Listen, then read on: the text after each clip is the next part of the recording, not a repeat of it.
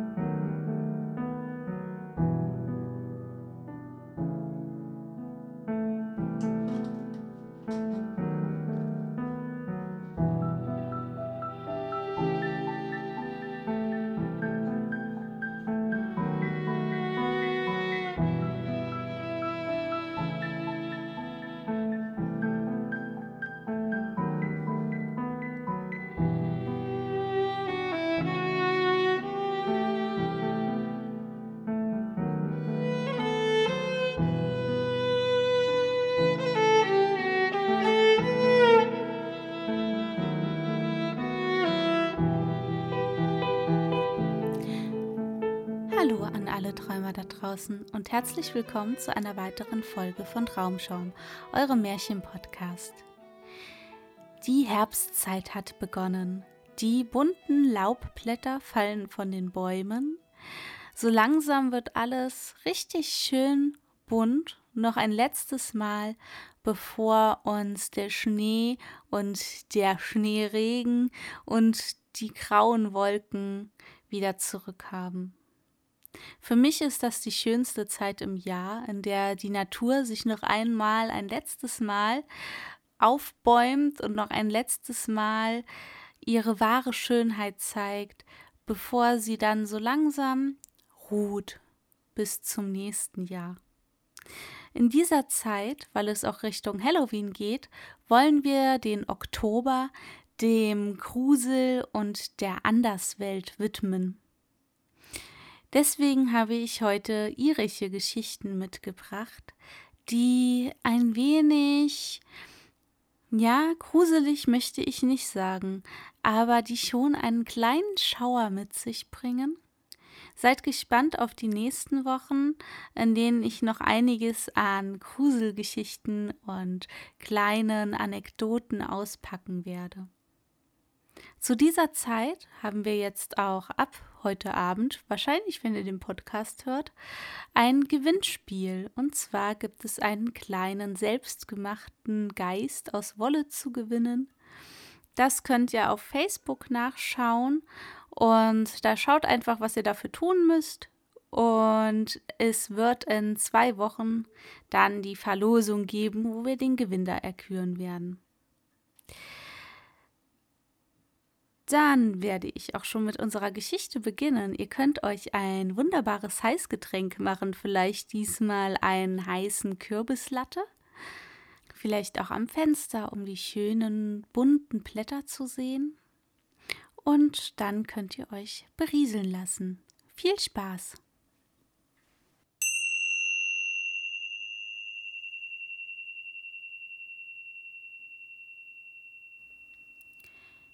Tam Lin. Die schöne Janet war die Tochter eines Grafen aus dem Unterland, der in seinem grauen Schloss inmitten grüner Wiesen wohnte. Eines Tages wurde es dem Mädchen zu langweilig, immer nur in ihrem Zimmer zu nähen oder mit den Hofdamen ihres Vaters Schach zu spielen. So nahm sie einen grünen Umhang über die Schulter, flocht ihr gelbes Haar zu Zöpfen und ging aus, um die Wälder von Caddage zu durchstreifen. Sie wanderte bei Sonnenschein durch ruhige, grasbewachsene Täler voller grüner Schatten, wo Heckenrosen wucherten. und Glockenblumen wuchsen. Sie streckte ihre Hand aus, pflückte eine blasse Rose und steckte sie an ihre Hüfte. Kaum aber hatte sie die Blume vom Strauch gebrochen, da trat ein junger Mann auf den Pfad vor ihr. Wie kannst du es wagen, die Rosen von Caddage zu pflücken und hier ohne Erlaubnis herumzulaufen? fragte er Janet. Ich habe mir nichts Böses dabei gedacht, antwortete ihm das Mädchen. Ich bin der Wächter dieser Wälder und muss aufpassen, dass niemand ihren Frieden stört, sagte der junge Mann. Dann lächelte er, so wie jemand, der lange Zeit nicht gelächelt hat, brach eine weiße Rose ab und steckte sie zu der weißen, die das Mädchen abgepflückt hatte. Jemand, der so hübsch ist wie du, würde ich alle Rosen von Caddage geben, sagte er. Wer bist du? fragte Janet. Mein Name ist Tam Lin, antwortete der junge Mann. Von dir habe ich gehört. Du bist doch ein Feenritter, rief das Mädchen und warf die Blume, die er in ihren Gürtel gesteckt hatte, hastig von sich. Du brauchst keine Angst zu haben, schöne Janet, sagte Tamlin. Wenn man mich auch den Feenritter nennt, so bin ich doch als sterblicher Mensch geboren worden, wie du selbst auch. Janet hörte verwundert zu, als er ihr seine Geschichte erzählte. Mein Vater und meine Mutter starben, als ich noch ein Kind war. Mein Großvater, der Graf von Roxburgh, nahm mich zu sich. Eines Tages waren wir in diesem Wald hier auf der Jagd, als ein seltsam kalter Wind aus Norden aufkam. Ich wurde sehr müde.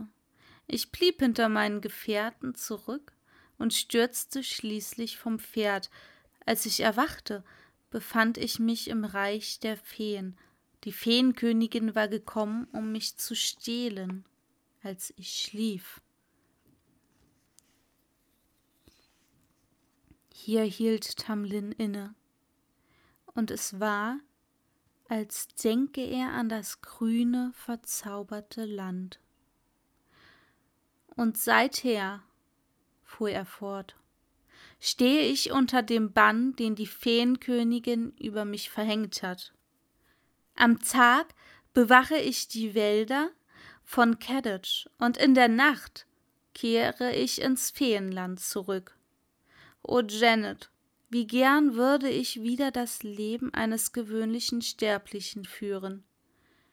Ich wünschte von ganzem Herzen, ich käme aus der Verzauberung los. Er sagte das so unglücklich, dass Janet ausrief und gibt es denn keine Möglichkeit, den Zauber zu brechen? Da fasste Tamlin sie bei den Händen und sagte Heute Nacht ist Halloween, Janet. Und das ist die Nacht der Nächte, wenn man es versuchen will. Zu Halloween reitet das Feenvolk aus, und ich reite mit ihnen.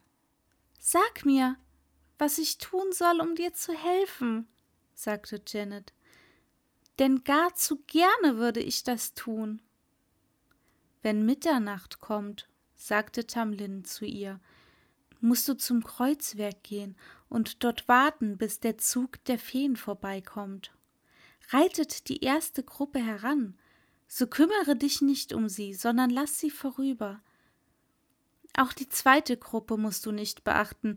Ich werde in der dritten Gruppe reiten. Mein Pferd ist ein milchweiße Stute und auf dem Kopf trage ich einen goldenen Reif.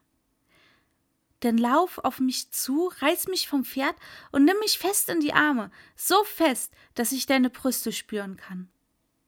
Was immer dann auch mit mir geschieht, halte mich fest und lass mich nicht los. So kannst du mich zu den Sterblichen zurückholen.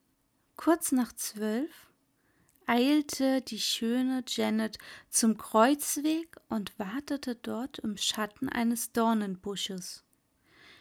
Die Bäche glitzerten im Mondlicht, die Büsche warfen seltsame Schatten, und der Wind ratterte unheimlich im Laub der Bäume. Ganz schwach hörte sie den Klang der Hufe und das Geräusch des Lederzeugs. Da wusste sie, dass Feenpferde unterwegs waren.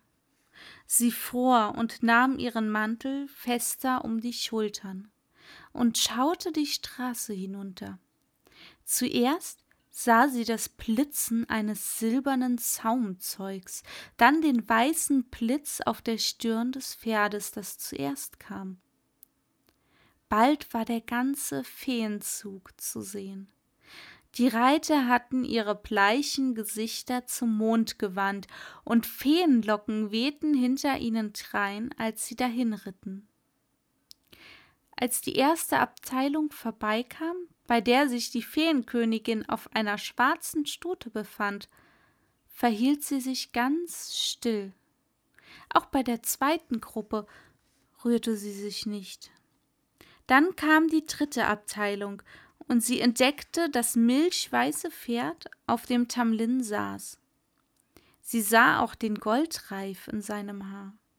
Da sprang sie aus dem Schatten hervor, griff den Zügel, zerrte den Mann aus dem Sattel, nahm ihn in ihre Arme und presste seinen Kopf an ihre Brüste.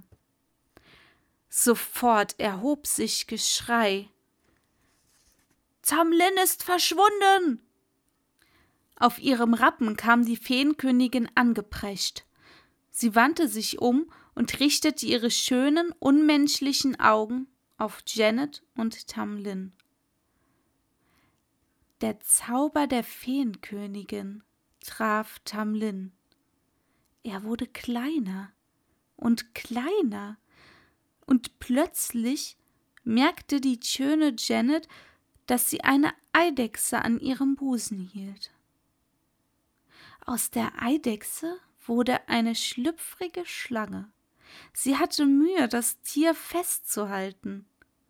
Der Schreck rann ihr durch alle Glieder, als sich die Schlange in ein Stück rotglühenden Eisens verwandelte. Tränen der Furcht rannen Janet über die Wangen, aber sie drückte Tamlin an sich und ließ ihn nicht gehen. Da wusste die Feenkönigin, dass sie Tamlin verloren geben musste, weil er die unnachgiebige Liebe eines sterblichen Weibes gewonnen hatte, und sie verwandelte den Ritter wieder in eine ursprüngliche Gestalt zurück. Janet hielt plötzlich einen Mann umfangen. Der war nackt, so wie er in diese Welt gekommen war, aus dem Schoß seiner Mutter. Der Feenzug hielt noch einmal an. Eine schmale, grüne Hand schob sich vor und führte die milchweiße Stute fort, die Tamlin geritten hatte. Dabei brach die Feenkönigin in bitteres Wehklagen aus. Der schönste Ritter aus meinem Zug, so rief sie, ist verloren an die Welt der Sterblichen. Adieu, Tamlin, Hätte ich gewusst, dass sich eine sterbliche Frau in dich verlieben würde, ich hätte ihr das Herz aus der Brust gerissen und ihr ein Herz aus Stein dafür eingesetzt. Hätte ich gewusst, dass die schöne Janet nach Caddage kommt, ich hätte ihr ihre hübschen, grauen Augen aus dem Kopf gekratzt und ihr stattdessen ein paar Holzaugen angehext. Als sie das rief, begann es hell zu werden, und mit einem unheimlichen Schrei gaben die Reiter ihren Pferden die Sporen und verschwanden. Tamlin aber küsste Janets verbrannten Hände, und zusammen liefen sie zu dem grauen Schloss, wo Janets Vater wohnte.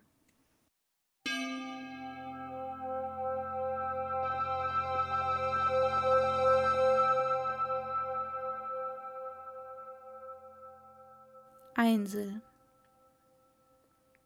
Es war einmal ein kleiner Junge, der hieß Percy. Und wie bei vielen anderen kleinen Jungen und Mädchen gab es bei ihm immer großes Geschrei, wenn es zu Bett gehen sollte. Er und seine Mutter wohnten in einer kleinen Steinhütte im Land an der Grenze. Sie waren arme Leute, aber wenn am Abend das Feuer hell auf dem Herd knisterte und die Kerzen ihr warmes Licht gaben, dann gab es keinen Ort auf der Welt, der ihnen so gemütlich vorkam wie ihr Haus. Percy saß dann meist vor dem Feuer. Die Mutter erzählte ihm Geschichten oder er betrachtete schon schlaftrunken die wechselnden Muster der tanzenden Flammen. Nach und nach, viel zu früh, wie Percy fand, sagte dann seine Mutter Jetzt ist aber Zeit, ins Bett zu gehen, Percy. Nachdem dann Percy ein Dutzend Mal und mehr protestiert hatte, kroch er in seine kleine Bettkiste und war schon eingeschlafen, ehe er noch seinen Kopf recht auf die Kissen gelegt hatte. Eines Abends aber war es die Mutter leid, sich ständig seinen Widerspruch anzuhören, und als er nicht ins Bett gehen wollte, stand sie auf, ging ins Bett und ließ ihn allein am Feuer zurück. Nun gut, sagte sie, dann bleibst du eben auf, Percy. Wenn die alte Feenfrau kommt und dich mitnimmt, geschieht es dir recht. Ha, rief der Junge, als ob ich Angst vor der alten Feenfrau hätte, und er blieb, wo er war. Nun war es zu dieser Zeit auf den Farmen und Häuslerstellen ganz selbstverständlich, dass ein Braunchen des Nachts den Schornstein herunterkam, das Zimmer putzte und alles höchst wunderbar in Ordnung brachte. Als Dank dafür stellte Percys Mutter stets eine Schale mit Ziegenmilch auf die Türschwelle, und noch jeden Morgen war die Schale leer. Die Hausbraunchen waren freundliche Wesen, aber sie waren leicht beleidigt. Wehe der Hausfrau, die es versäumte, ihnen eine Schüssel mit Milch hinzustellen. Am nächsten Morgen herrschte in diesem Fall im Haus das schlimmste Durcheinander, und nie kam das Braunchen mehr zurück, um aufzuräumen.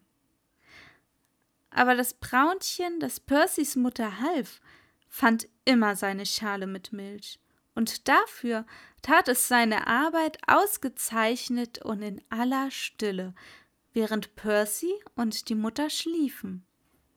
Es hatte aber eine bösartige alte Feenmutter, und an sie hatte Percys Mutter ihren Sohn erinnert, als sie zu Bett gegangen war. Eine Weile saß Percy ganz zufrieden vor dem Herd, sehr stolz, dass er seinen Willen durchgesetzt hatte. Als das Feuer aber kleiner wurde, fröstelte es ihn etwas, und er dachte voller Verlangen an sein warmes Bett. Er wollte gerade aufstehen, als im Kamin ein grässliches Gepolter losging und das Braunchen kam. Percy war erstaunt, aber das Braunchen nicht minder, weil es erwartet hatte, Percy werde längst zu Bett sein.